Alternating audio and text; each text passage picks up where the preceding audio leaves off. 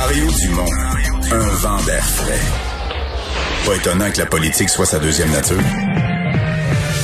Vous écoutez Mario Dumont et Vincent Dessureau. Alors, c'est hier que le gouvernement Trudeau annonçait toute sa politique sur euh, le contrôle des armes à feu. Euh, différents volets, dont un qui était euh, un engagement électoral d'ailleurs. le fait qu'on va permettre pour les armes de poing une réglementation à l'échelle au niveau municipal. On avait entendu déjà la mairesse de Montréal dire c'est peut-être pas la meilleure idée, donner l'exemple si elle interdit les armes de poing, mais qui sont permises juste l'autre côté de la rivière euh, des euh, de la rivière des Prairies qui sont permises à Laval. On n'est pas on n'est pas très avancé. La présidente de l'Union des municipalités du Québec, Madame Suzanne Roy, est avec nous. Bonjour. Bonjour. Euh, est-ce que vous aviez eu l'occasion de faire valoir votre point de vue au gouvernement fédéral là-dessus? Non, on n'a pas été consulté malheureusement avant la présentation du projet de loi. Mais il est clair, en tout cas, que ça a été un moyen de créer une unanimité dans le monde municipal au Québec. On ne veut pas hériter de cette responsabilité qui n'est pas de niveau municipal. Si on veut vraiment avoir des règles claires, harmonisées, efficaces, ben, il faut que le fédéral assume ses responsabilités et non pas le délester euh, dans les villes, parce que ce qu'on aurait souhaité idéalement, c'est que le fédéral abolisse la possession des armes de poing. Mais là, il nous le retourne en disant, ben maintenant, je vous donne le pouvoir ville par ville, village par village. Vous pouvez accepter, décréter des normes pour posséder des armes, pour les transporter pour les entreposer ou interdire dans votre ville l'entreposage à domicile ou interdire dans votre ville le transport à destination ou en provenance d'une municipalité à l'autre. Alors, c'est ingérable comme façon de faire et, et ça réglera pas le problème du contrôle, entre autres dans ce cas-ci, euh, des armes de poing. Mais en même temps, M. Trudeau euh, réagissait à, à, des écarts euh, de perception importants par rapport aux armes dans les grandes villes, par exemple, et dans les, les, les, régions plus rurales, plus éloignées. Je pense que c'est cette chicane-là qu'il a voulu régler en le ramenant au niveau municipal, en disant, on sait très bien que, je sais pas, mettons au Québec, des fois on donne l'exemple, sur la Côte-Nord ou en Abitibi, on n'a pas la même perception que, que des, des armes qu'à Montréal. Est-ce qu'il n'y a pas lieu d'une décentralisation, une décentralisation pas souhaitée dans un cas comme ça?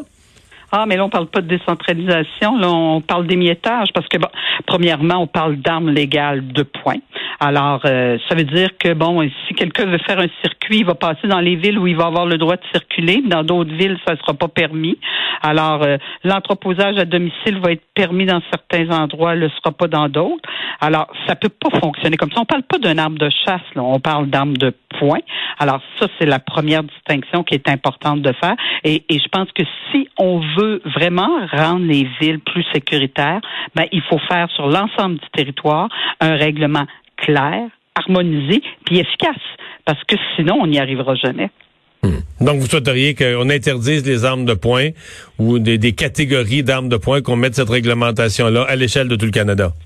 Et tout à fait, et qu'il ne circule pas. Bon, ben, s'il y a des, euh, des endroits pour pratiquer le tir, ben, peut-être que les armes devront rester sur les lieux et ne pas circuler dans une municipalité, dans une autre municipalité. Parce que sinon, on va avoir dans une municipalité, oui, tu peux garder ton arme à domicile. Dans l'autre, tu peux pas le garder, tu dois le laisser au centre de tir. Dans un cas, tu peux le transporter, mais avec certaines limitations. Alors, ça va être impossible. Puis quand comme ça, on met une multitude de règlements, on s'assure que finalement, on réglera pas le problème.